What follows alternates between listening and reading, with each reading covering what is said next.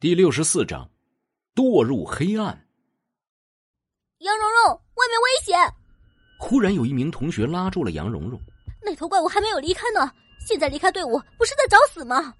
楚风看了一眼这个同学，又是他。之前给陈浩指路，跟着他的就是他。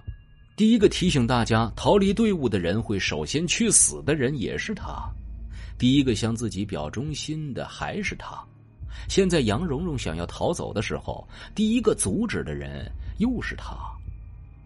他知道这样反应快的人才能够更容易在末世当中存活下去，因为他们知道什么事情该做，什么事情不该做。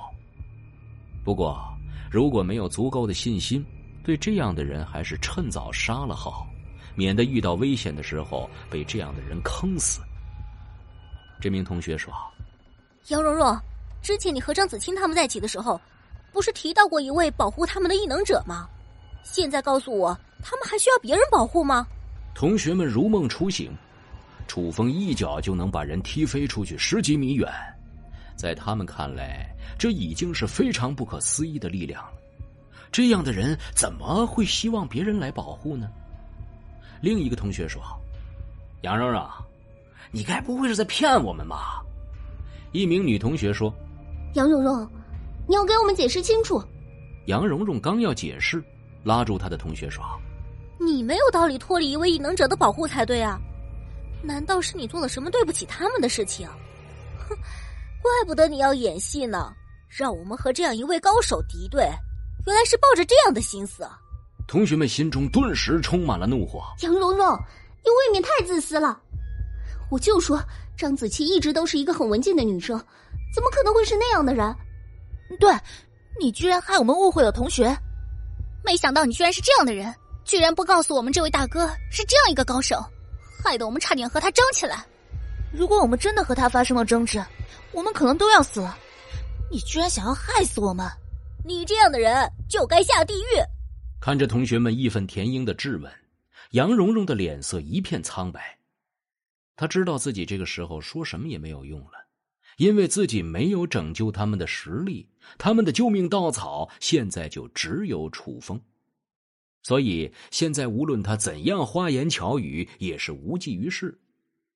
这个时候，楚风忽然一抬手，一道刺眼的金光从他手中发出，一道黑影伴随着一声惨叫离开了队伍，还留下了一些血液。众人沿着血液的方向看去。只见那只黑猫蹲在了旁边一栋楼的二楼阳台上，伸出舌头舔着自己的前腿儿，显然是受伤了。楚风对张子清说：“敏捷类的生物，进攻的时候就是他们露出最大破绽的时候。”看到这突然的一幕，大家心里对楚风的信心大增。大哥就是大哥，区区一头畜生，怎么可能会是大哥的对手？现在大家已经把楚风当成了唯一的希望，当然是什么好话都往他身上揽了。杨蓉蓉忽然在拉住他的同学手上一咬，令他吃痛之下松开了手，接着他不顾一切的向着外面逃去。如果继续留下来的话，那么他终究免不了一死。现在那只怪物已经受伤，说不定还有逃命的机会。记。这个时候，一个五角星阵法忽然出现，将杨蓉蓉困缚其中，令其无法逃脱。看到杨蓉蓉的举动，大家更加愤怒了。杨蓉蓉，我们真的是看错你了，没想到你居然连为大家牺牲都不愿意，实在是太过分了。亏我们之前还这么相信你，你却一而再、再而三的欺骗我们，甚至甚至差点坑死我们，现在居然还想着逃跑。大哥，祭品已经选好了，请大哥出手收了那个怪物吧。众人对杨蓉蓉的愤怒当然是真的，但是比起欺骗他们的愤怒，这个愤怒更多的是杨蓉蓉居然不愿意为了他们而牺牲，这才是最令他们感到恼怒的。看着大家毫不犹豫的牺牲同伴的样子，张子清只觉得一阵反胃。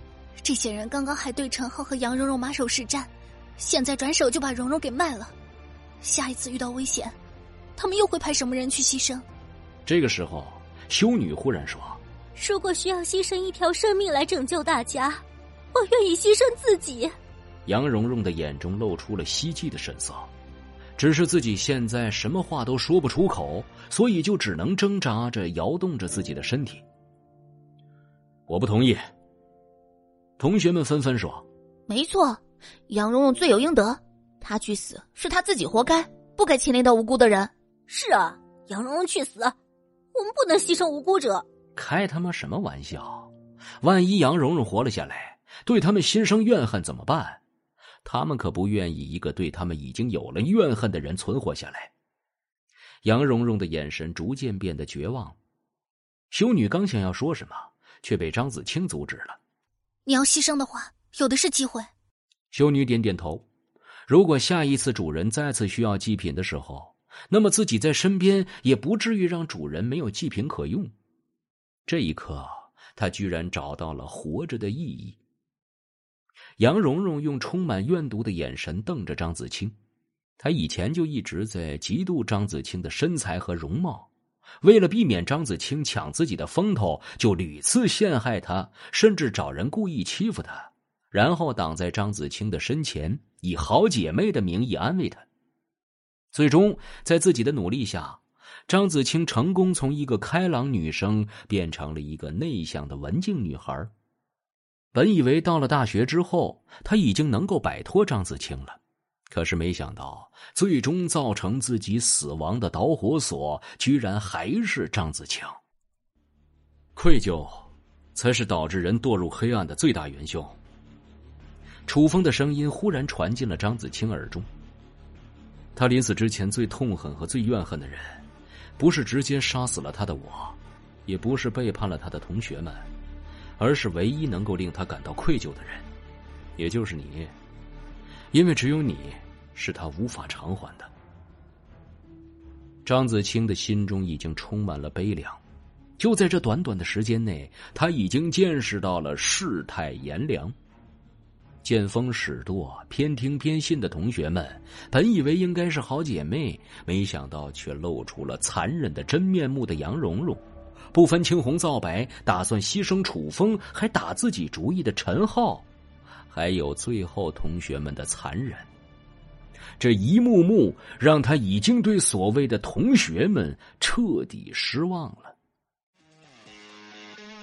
本集播讲完毕，感谢您的收听。去运用商店下载 Patreon 运用城市，在首页搜索海量有声书，或点击下方链接听更多小说等内容。